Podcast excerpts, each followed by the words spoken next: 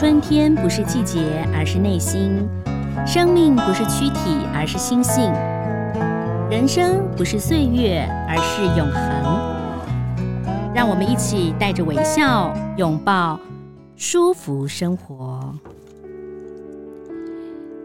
各位听众朋友，大家好，我是赵婷，欢迎收听今天的舒服生活。呃，今天呢，很高兴呢，我们要来介绍一本书，其实要谈到一些，嗯、就花以花为主题，然后谈到了人生的经历，同时呢，对于这个生命的一些些的看法。很高兴呢，邀请到了是散文家、媒体人，同时现在也是我们人间福报的总监杨景韵杨总监，总监你好。赵婷好，各位听众大家好。哎，这个久闻您啊，就是文笔非常的好。可是呢，我们每次啊，这个相见的时候，好像都没有一个呃特别的场合可以好好聊聊天啊。嗯，文笔的事情是不敢当，但是就是一直在写。一直在写啊，那其实您就是文化人，一直在写。同时呢，您呢也是花艺设计学院的教授哈。是，对这个花我真的是不太了解。然后，因为我阿姨很喜欢花，是，她就跟我说：“我跟你说，你可以下载一个 app。”我说：“哦，怎么了？”她说：“你下载之后啊，你就不要问我，你不要再拍照问我了，你只要对着那个你的手机。”他就会跟你说这是什么花？对，没错，是有这样的那个软体 哦。对，那您在这本书当中，这本书叫做《花希望成为自己的样子》啊、哦，是总共分为三个段落啊、哦。对，那我觉得这就是以花然后为主题，谈到了您的人生过程。是，然后您也是呃，我觉得。看到你的这个成长的过程都有画面出来，比如说你小时候的过程，然后你现在住的地方，你曾经住的地方，你讲的非常的巨细靡遗。我的那个我是那种影像，我想说哇，那个大概我知道住在哪里，对、嗯，走路过去会在哪里。我有一点用影像在做记忆，对不对？对。那第一段就是观花如菩萨，是啊、呃，这里头呢其实谈到了很多过程，一开始就讲到了你自己在小西巷的成长过程。对，我想要先说明一下，就是、嗯、呃，我自己不是一个所谓对花或对植物非常的深入了解的，呃，类似一个自然观察家。嗯，所以对于我个人来讲，我我来写这个花的部分，我主要是要写花的一个本质，嗯，而不是说花它作为一个植物的一个呃比较具象的一个东西，因为我想这是一个。作为一个文字书写的人，他可能用文字要来表达的是他对花的这个观察跟情感。嗯，所以这本书它并不是一个自然书写的书。嗯嗯嗯，这本书它其实是呃，我一开始在写这书的时候，我是把它设设定在表达一个花本身就可以是一个禅的一个观察。哦，那我想会有这样的起心动念呢，是起于我曾经在某次读到星云大师的一句话，他的话就写的说：“禅是人间的一朵花，是人生的一道光明。”所以呢，当我呃就是有机会要开始写，嗯，比如说跟花有关的一个呃在人间福报的一个专栏的时候呢，嗯嗯，所以我就。采用了大师的这一句话：“禅是人间的一朵花。”嗯，那我把它呃翻转过来，我就想说，那我就来写“花就是禅”。嗯，那利用这样的一个主题呢，试图来呃做花跟禅之间的一个思思考。嗯，但是因为这样的花与禅的对话，呃，花与花与禅之间的一个关联关联，嗯，但因为这个部分。呃，其实回到前面我我所讲的，也许我对于花的了解，因为花实在是太多样了。嗯，那对于花这个生物，这植物在植物界的一些那么多样的一个了解，我个人是觉得不是那么的足够。嗯，那么对于蚕来讲呢，那更是有更更多的一个疑惑。所以在这书写的过程呢，不论是在花就是禅，在花的部分，在禅的部分，我觉得对我个人来讲，都在书写上。都面临到一个比较大的一个挑战。嗯，这主题就已经非常的明确了哈，就是嗯，花与禅的关联，同时也谈到了，其实我觉得这里头的人生的过程或一些些小的小小的故事，回顾过来，其实呃也点出了很多的嗯我觉得还是有很多的禅意啦。哈。就像我刚刚讲到，你一开始写到了，因为第一篇很重要，你特别选的就是呃第一大段是观花如菩萨嘛，是那第一段就写到了自己小时候成长的过程。然后我觉得那个成长的过程，不管您是住在哪里，回想了三十年或四十年前。那一段的时间其实真的是十分的美好，哎，是，我想是，对不起，对不起，请讲。好，我说很多小女孩真的也就是每那个年代也没有手机嘛，哦，电视也没有了，但每个小女孩可能也就是在巷弄流转，走一走，然后呃看看叶子，看看幸运草，然后看看这些花，但是您却可以把这些回忆，然后呢把它给拿出来哦。然后写出了呃这一段的文章哦，是，我想这个对一个写作人来讲呢，他是有一个呃写作脉络的一个思思思考。思考。那对于我来讲，因为我的前两部作品叫呃有一部叫《小西巷》，嗯，那我自己也因为这部《小西巷》就是写彰化市在。彰化市在今年是建成三百年哦，那我的家在彰化市已经生活了呃两百多年，嗯嗯，那我在前一部作品《小西巷》里面，就是试图透过呃在彰化生活了这么多年的呃历来的一些呃包括先人啊，还有周遭的朋友，试图来呈现这个城市。在这两百多年来的一个变化，嗯，那也因为这一部作品呢，我想是因为这部作品的关系，所以我就拿到了广西文学奖的特别贡献奖，嗯，那我从那之后呢，后来因为我自己作为一个等于学佛的人，我在之后写了一个呃叫做《雾中和合》，嗯，那《雾中和合》也是从小溪向开笔，嗯，那我在《雾中和合》里面有一篇文章就叫做《诸神》之城，嗯，那诸神之城就是写在小小溪巷，在彰化市，在彰化市里面的很多的庙宇，嗯，这个庙宇对于我们长民的生活，它有各种不不一样方方面面的照顾，那对于生活在其中的呃市民来讲，它也是一个很重要的心灵皈依，所以我也就从这诸神之岛呢。呃，诸神之城呢，慢慢的走到我学佛的一个过程。嗯，那么再延续到小溪，呃，延延续到这本书，花希望成为自己的样子，也就是要延续我前面两部作品，等于说从呃我我生长的一个母土里面，慢慢的，它可能对于我在呃信仰部分，对于我在生活部分，对于我在美学部分的一个影响，这是写作的一个策略，也就是说。呃，作者他在作为要思考一本书的一个主题的时候，并不是说信手拈来，然后想到什么就写什么，嗯、其实是有经过设计的。是，所以等于类似三部曲的。是是，哦、所以呃，就是呃，在序里面使用，他会提到呃，就是说这个从呃小溪向雾中和合，嗯，到花花希望成为自己的样子，他可能可以作为自己生命。到目前为止的一个呃生命流域的一个三部曲，嗯，对。那您刚刚讲到了序啊，在您这本书的序当中，呃，有两位帮您写序嘛，哈，一位是潇潇，一位是李时雍。刚刚我们也来聊到说，其实呃，时雍就是您的公子啊，是，呃，他也是一个嗯、呃、非常有才华的人，是，不仅是自己也写了很多的文章，也出书啊，呃，给爱丽丝，对不对啊？哎，对啊，同时自己还有一个剧团，是啊，所以。其实你们舞团舞团，你们一家都是跟这个文化有关。他也是受到您的熏陶嘛？他他是从小就看着妈妈在书写，或者是妈妈的生活，因为生活即艺术嘛？还是你们是给他们他们什么样的一个呃生活的氛围跟环境，让他喜欢文学跟艺术啊？我觉得这些事情应该就是一个潜移默化，而不是特别的一个。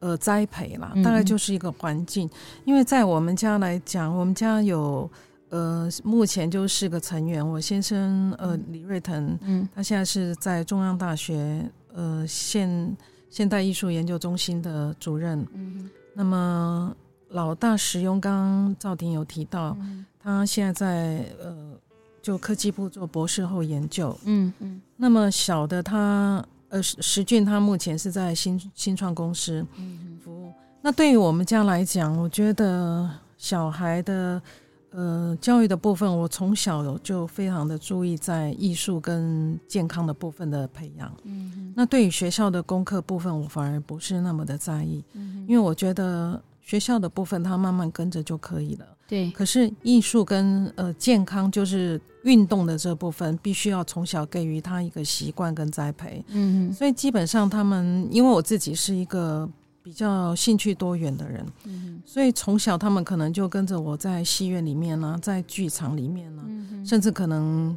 呃在乐器的学习，然后很早就被我丢到游泳池。刚刚提到使用它，甚至他、嗯、呃，他其实还是。一个合格的救生员，哇哦，对，哇那那，嗯，我是觉得这些部分在我们的生活的美育，或是说生活的体育部分，嗯、这真的需要付出很多的时间。嗯、然后也因为你在等于说你在这个部分，你已经有了一些呃重点跟核心哦，所以我觉得不管说功课或怎么样，呃，当你生活里面有了这一些，譬如说艺术部分啊。还有你有体能的这部分的基础啦，那其他的部分基本上都是加把力，加把力应该都、嗯、都不会很难了。嗯、我自己是这样子认为。那刚刚提到我们家四个人最常，譬如说假日的画面，就是四个人都在书桌前面。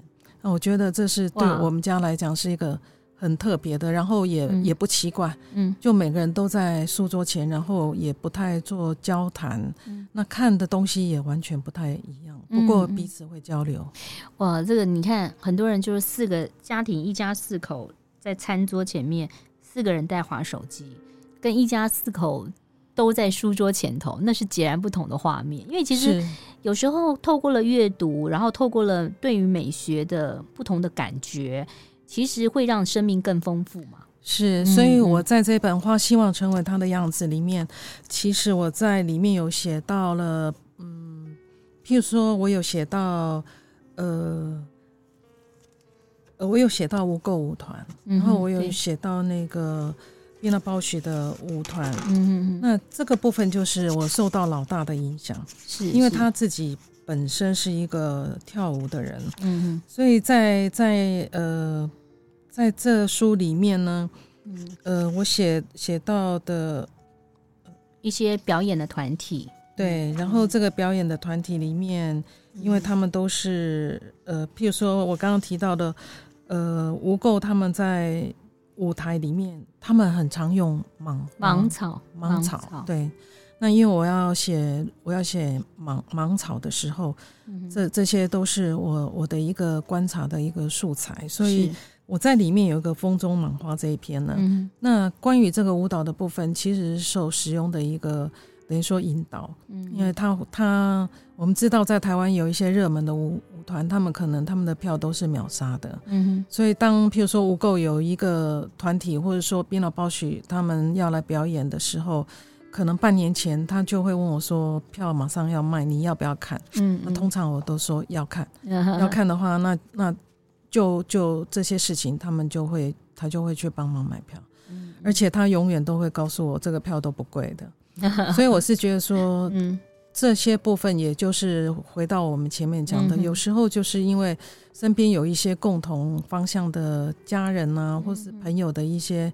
交流，所以让自己在写作的触角跟是呃观察跟层面可能会可以更踏出去，嗯、更宽广。嗯，好，回到了这个讲到了小西巷嘛，哈，是。那这个小西巷，我想可能很多朋友第一次哦、呃、接触，或者说听到我们在介绍这本书的时候，我想说，哇，我看了这本书，我真的还想去小西巷走一走。是，小西巷现在还在吗？小西巷现在还在，呃，而且现在还算蛮热门的观光景点。它现在就是在说，大家都知道我们彰化就是有肉圆街嘛。那小西巷旁边又有很出名的彰化素食。嗯，我也曾经在小西巷里里面写到彰化素食。嗯哼，这里就就岔开了，就是说我们的彰化的关于素食的东西很多都在小西巷旁边。嗯，就有很多很多美食。那观光客他们现在到彰化，基本上也是在小西巷。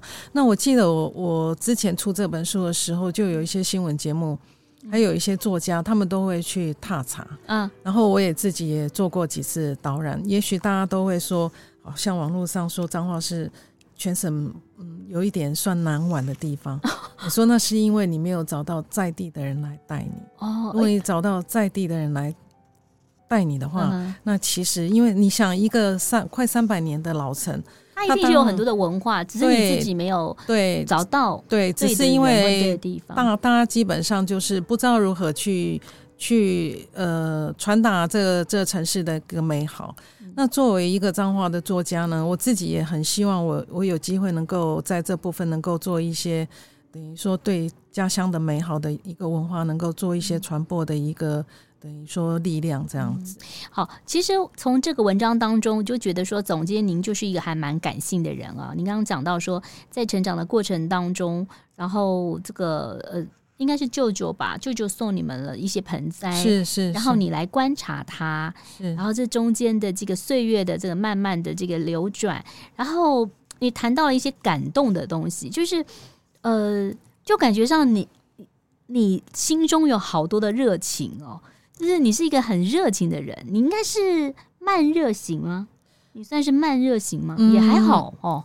我我觉得我不不太适合用热情来形容。嗯，我觉得我个人应该是一个比较深情的人。深情，对。嗯、那这个深情有时候这个深是藏在你心底深处。嗯、那再加上我除了深情，我觉得我有一个特点，就是我的记忆力特别的好。哦 所以这种深情，譬如说，舅舅他可能已经过世超过五十年了，五十年哦，对。可是，当初他送了一盆一盆昙花，或是一一些那个榕树的盆栽，从虎尾糖厂带到我家的那个画面呢，还有包括我在等待昙花开的那个画面呢。我现在即使跟赵婷在在这边聊天，那个画面现在都在我的头脑里面。所以回应到你前面，就是说，在我的文字里面有很多的画面。后来我才发现，说好像我在书写有一个特色，我好像书写的时候是我的头脑里面是有很多的画面跟影像，嗯，而我是用文字把这些画面跟影像记录下来，而且不管时间经过多久。觉得对我来讲，这些画面好像都是还是那么的清楚。嗯，好棒，记忆力好好。我我记忆力超非常的不好，记忆力好好也未必是一个很好的一个呃长处。因为后来我学佛以后，我看到一句话，他说有时候需要忘掉的就应该要忘掉，啊、但是就是因为就是要放下。嗯、可是我的记忆力就是让我放不下，所以在放不下的状况下呢。其实书写就是一个很好的方式，是是。其实打禅也就是如此，你坐在那边，你当下闪到的念头，你就不要想，因为你就让它过，因为你在想就是以前的事情，反正就过去就过去了。是，是哦，但是还是可以用文字把它记录下来啊。对对。那您刚刚讲到了那个昙花，后来您还讲到了玫瑰嘛？对。玫瑰人生，想到了徐景纯的歌，但我看到那个文章，我是想到了玫瑰三愿。是。对，我想玫瑰应该对每一个人来讲都有一个非常特别的一个记忆吧。嗯嗯，因为你喜欢，你很喜欢玫瑰哦。嗯、呃，我很喜欢玫瑰，但我觉得有时候你对一些东西的一些呃喜欢，可能跟你个人的一个天生的特质是有关的。哦，譬如说玫瑰，我不知道哎、欸，我觉得说。现在好像应该是会很喜欢一些比较简约的东西，可是看到玫瑰，我还是会情不自禁的会靠近它，说怎么那么漂亮？我觉得它就是很美。那它的美可能每一个人对它的感觉都不太一样，而且中西古今，嗯，大家都很难拒绝它的美。但是我在我的文章里面呢，我不是要讲它的美，嗯，譬如说我在我的玫瑰人生里面，嗯、我我觉得我不能让它就是只光停留在它的美的过程，因为这样的话对我来讲，我会觉得把它俗掉了，把玫瑰写俗掉了。嗯、所以我在这个呃玫瑰人生这篇文章里面呢，我到最后的一个结局，我是要写说玫瑰花它跟其他的花是很特别的，所以。我为什么会很很很尊重它？因为我觉得它非常的贵气，而且它非常的有尊严。嗯，玫瑰在凋谢的时候，因为我们观察花的人生呢，除了从它含苞，其实还包括它整个盛开。嗯，有的玫瑰它是香气太重，重到你觉得说浊了，浊气了，浊香。野百合也是，对，野姜花，野姜花，野姜花，野野百合是是还好，是还好。对，那那那玫瑰的话，它那个香气就是那么的，那么的，那么的优雅。嗯，那玫瑰最重要的是它谢的时候。它又不是像桐花，桐花它是很快的谢了，而且它谢了以后，谢在地上，它就会变成，呃，就是，呃，全部都湿了，有一点腐腐朽了。嗯。那玫瑰它在谢的时候呢，它是完全都不动了，嗯，它就是整颗它就谢了。嗯。可是当你用你的手指轻轻去弹它的时候呢，它整个花瓣瞬间全部掉落。那我就觉得说，玫瑰真的是很应景。我们讲的就是说很有骨气。嗯哼，它即使连到要谢的时候，它都维持的那么漂亮，高贵的挺立。它没有让你看到它的残骸，没有让你看到它的 病容，没有让你看到它在那边，它已经快不行了。因为有一些花就是会慢慢的一片一片的掉下来。嗯、那玫瑰，我在这一篇文章里面，我其实要处理它的那一种贵气，它的贵气是包括它生命整个的那一种。呃，尊严，那个尊严到、嗯、一直到最后，我想这是我在这篇文章里面要处理玫瑰的。对，好，其实呃，我们只是借花，就像刚刚这个杨总监讲到，借花来谈到了很多呃你的人生的过程跟想要记录的事情，是对不对？就像你刚刚讲《玫瑰人生》，我说可能有人想到徐锦纯的那首歌，那我想到了《玫瑰三愿》，是、呃，我记得是。我愿那渡我的无情游客是莫攀折，是，然后最后就是好叫我留住芳华，对，有一点点的感伤，但是又有一点点的，然后自己一个人跟别人是有一点距离的，就像、呃、就是有一点孤独的美了，孤独的美。对，但但我我我觉得我现在越来越喜欢孤独的这这个嗯这个。意境，嗯，因为我觉得孤独并不是一个寂寞，嗯，孤独它其实就是自你自你自己知道你要做什么，你要做什么，嗯，但是你这个孤独是你可以自己去承受的。就像我在这本书，其实花希望成为他自己，花希望成为自己的样子。嗯，我觉得这个书名大家现在都会觉得说，哎，这书名要取得很好。嗯，那对我个人来讲，因为我想要写。呃，花就是残。然后在我还没有很具体要写什么的时候呢，嗯、这个句子是率先跳出来的，真的。哦、对，然后到后来我给了几个名字给出版社，嗯，呃，最后我就非常的小声的说，不然我还有一个名字，因为我觉得这个不太像是书名。嗯、我说花希望成为自己的样子。嗯、结果呢，最后他们就选了这个名字，我当然是很高兴，因为这就是我我自己最先的初心。那我想我要再再补充的就是说，我刚刚我们有提到观花如菩萨嘛，对，那百花丛里过，那还有最后就是一个人的花一颗，嗯，那这也是延伸到我前面所谈的，嗯，作者在书写书的时候都是经过一个设计的，嗯嗯，譬如说在观花如菩萨，也是我们刚刚谈到的玫瑰这个部分，是，就是我要写，是主要是要写花这个生命体。花这生命体，那因为花很多，所以它不可能就是说写到，呃，全部包罗尽致。那我会择几个我会觉得比较有特色的，这特色可能包括我自己，呃，熟悉的，从银芽灰啦，嗯，银芽灰，因为一般我们会觉得它很俗嘛，从银芽灰到很高贵的玫瑰花啦，嗯哼，或是说到四处可见的杜鹃，为什么我会把杜鹃看成是菩萨呢？嗯，那当然其中有一个。因缘，嗯，那包括这里面我有写到一篇观百合，嗯，那观百合到后来我给百合的一个，呃呃，就结论也就是，有人喜欢百合，有人不喜欢百合，有人觉得它的香味太重，嗯，有的人会对它过敏，但不管大家对百合怎么样呢，百合它自己很自在，嗯，它就是一个很自在的。一个百合花，这是我我我在这文中里面所要书写的。是。那在第二集《百花丛里过》呢，其实是要写花，借由花，呃，来连接呃花花跟我之间的一些呃生命里的一个故事。可能有人送你花，像刚刚主持人提到的，舅舅送一个昙花啦，嗯，我朋友送的一个孤挺花，孤挺花啊，包括同事同事送的孤挺花，对对。嗯然后包括一个画家朋友，嗯、呃，是席慕容女士，嗯哼，她送了一个，嗯，呃山茶花的一个画。嗯、那我觉得很高兴的就是我这篇文章在《人间福报》发表之后呢，嗯，呃，我我其实我没有写写名字，因为通常我我不会直接写对方的名字嘛，因为呃文章它是有个意境的。嗯、结果我的好朋友画家徐慕容女士，她写了两两张手稿给我，手稿手手写书信，她知道我在写她。嗯哼。然后她跟我说，她之所以当初会赠送这个画，她其实后面她还有一个理由。哦，对，那我觉得对我来讲，这个在书写的过程都是一个非常非常珍贵的一个，等于说，呃，一个回回想。那我我觉得书写作为一个书写写作人的一个喜悦，大概也是在这里吧，因为你的。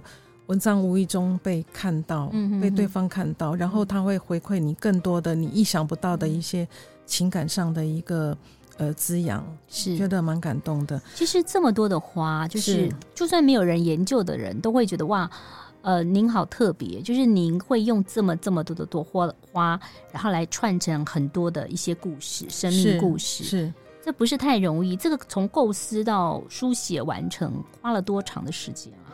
大概两年半的时间哦，这么长，对，这么久。嗯、但我觉得对我个人来讲不容易的，不在于是呃我对花的认识或怎么样，而是我我写这本书其实是出于一个愿心。嗯哼，那这个愿心就是有一天我看到一个景象，那个景象让我当愿发了一个愿心，就是说我希望我有能力可以在佛前供花。嗯，这可能在我文章一开始就是我在小西巷的时候。我就曾经看过，嗯，寺院里的那个出家法师他们在供花，嗯，在佛前供花，然后他们供的花是非常非常的庄严的，嗯，就同样的花材，我拿到的话，我可能插出来的是一般的，但同样的花材经由他们就是非常非常的庄严，所以那时候可能在我大学的时候，那个在那个时候的有一个动的一个念，然后到对到到后来就是近几年。近几年，因为我刚好在无意间要去印度的途中，看到有人要特别要去供花，我请供花。那么我当下我就会起了一个起心，就是说我希望我有一天也有能力可以这样供花。那对我来讲，如果我有能力在佛前供花的话，我当然不是说我就是一束花这样子去供，我希望我是有一个花艺的一个技巧或能力。那为了要达成这个，慢慢朝向你的愿心去心去走，是，所以变成我必须要去学习。嗯，那我要去学习，其实这个我们知道，就是你学佛跟行佛这之间是有很大的一个差异的。嗯、呃，我向来我的手除了我可以写作之外，其实我的手的能力手工不是很好。嗯哼，我手工应该是说，呃，在学校的时候。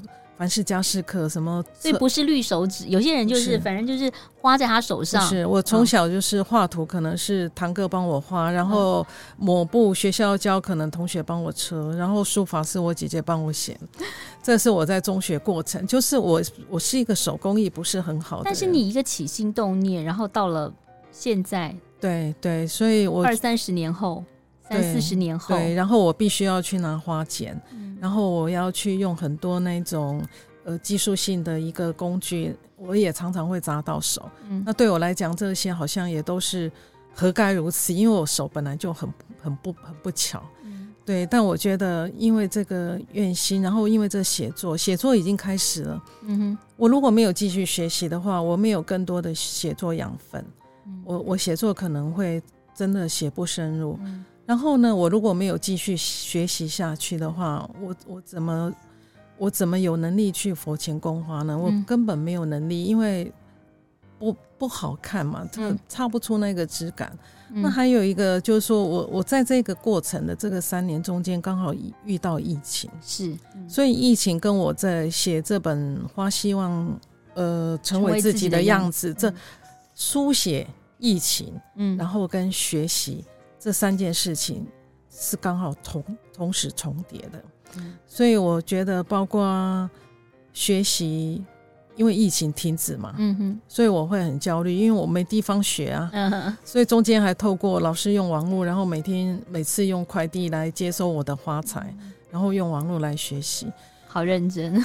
对，那我觉得就就是我我我我在书的后记有有写，嗯、就是一个愿心把我带进去花艺教室。嗯，然后呢，在花艺教室其实没有人逼你啦，因为真真的一步一脚印，而且你必须要经过很多的挫折，包括你可能要从。呃，初阶、中阶考到高阶，高阶，这每一关都是硬碰硬的，而且需要非常多的练习。嗯，那我对我来讲，那时候我要不要考试，我要不要拿到证照，这些都不是很重要的，而是因为我就是需要学习。我如果没有学习的话，我可能书写，我觉得没办法，呃，挖深之广。嗯，所以我我觉得这这个是这这是写这本书。嗯、呃，一开始没有想到必须要经历过这些事情的。到后来的一个人的花一课，是一个人，就像你刚刚讲到，有时候一个人孤独，是反而还可以看清或看穿或思考许多的事情。是我、嗯、对，因为插花是一个人的一个人的活动。那我我个人的习惯是我插花的时候，我很喜欢很安静。嗯嗯、呃，我。嗯，即使在插花课，就是说大家都在说话或聊天呐、啊，嗯嗯、基本上我就是会让自己非常安住在那个花的，呃，它的形容，它的呃香气，然后我会跟每个好好的去去去深情去凝望这这朵花吧，跟花对话，跟花沟通。那如果说是在家里，因为常常到我毕竟还是一个。呃，等于说家里有很多事情要做，主妇嘛，嗯，那常常有时候可能到晚上十点、十一点，我才有可能坐下来好好整理白天所带回来的花材或送来的花材，嗯，那当你很静心，一个人慢慢的在深夜里面，有时候很不想去碰，很不想再去弄，因为实在是很累了。理花好累哦，很累，因为收拾也很累，嗯、但。总是会想到说，如果我现在不处理的话，这些花他们会枯掉，会萎掉。嗯，那当这个一个念头起来的话，就还是会起来，起起身起来，把这些花整理好，不管自己身心多累。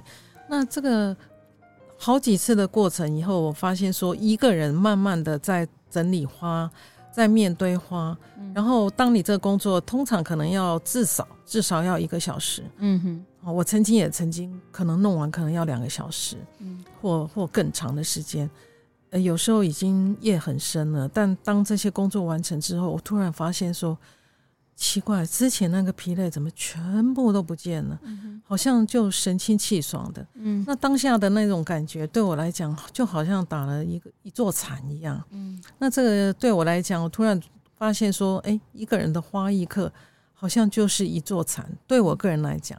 我觉得以前我年轻的时候，我很喜欢煮饭。嗯，那煮饭的时候，煮饭啊。嗯，我到现在还煮饭。嗯，现在小孩上上班还带便当。嗯，那以前对我来讲，有人问过我说：“你你那么忙，因为我又在报社工作。”嗯，他们说什么时候是你最放空的时候？嗯，我说煮饭的时候是我最放空的时候，因为我很娴熟煮饭。嗯，我从初呃从中学就很喜欢煮东西。嗯，那那那是年轻的时候。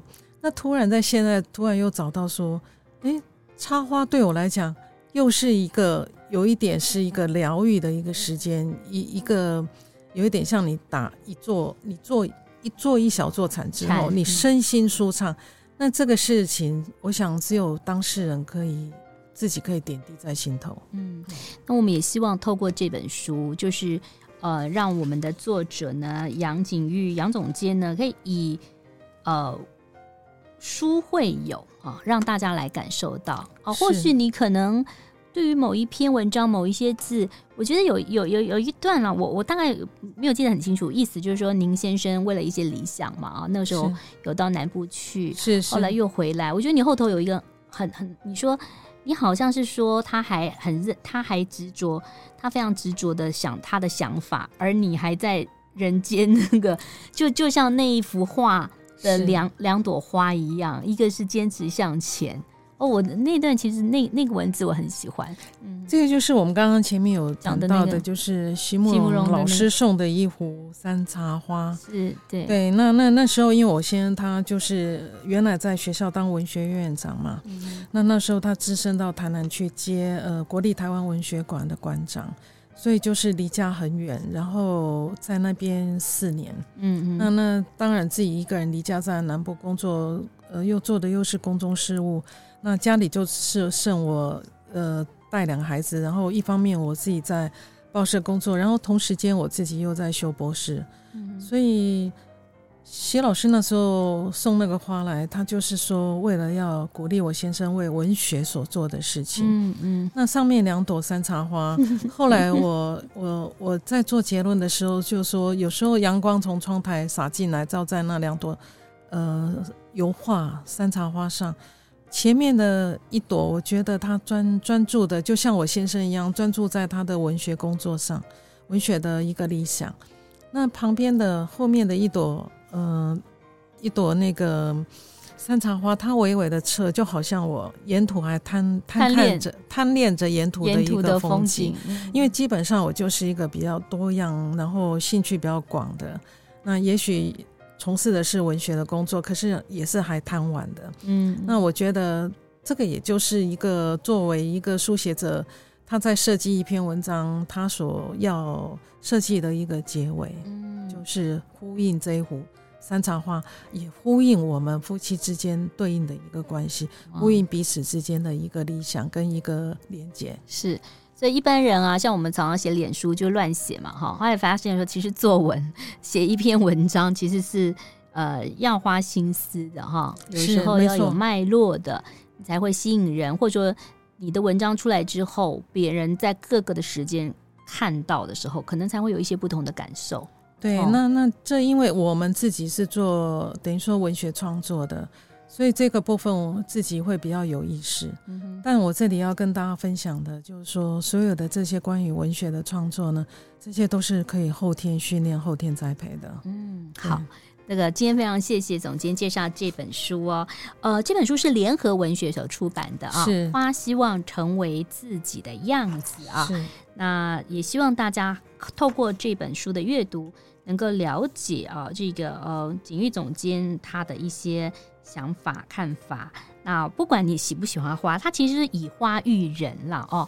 那我觉得每一个人也希望成为自己的样子。那你要成为自己的样子，要怎么样做呢？哦，也许你高中的时候许了一个起心动念，呃，现在二三十年后，是不是呃也应该找到一些方向啊，哦，让自己成为自己的样子？呃，我我觉得这个呃，赵婷主持人这个。结语真的有点到重点了。嗯，那我想我刚刚念呢一开始我念到大师的幸运大师的一句话，因为我就借喻他的话说，嗯，禅是人间的一朵花，嗯，是人生的一道光明。好了，那现在再来了，嗯，再来，大师他就讲说，禅是智慧，是幽默，是真心，是我们的本来面目。嗯，那我觉得我们本来的面目是什么？这个部分真的是值得去思考的。或许连我自己都不知道我本来的面目是什么，因为我们真的在红尘里面已经被熏熏陶太多太多的，甚至受到其他外在的一些影响了。是是，嗯，好，到底我们本来的面目是什么？大家好好的思考一下喽。也谢谢杨景玉，谢谢总监，谢谢谢谢，拜。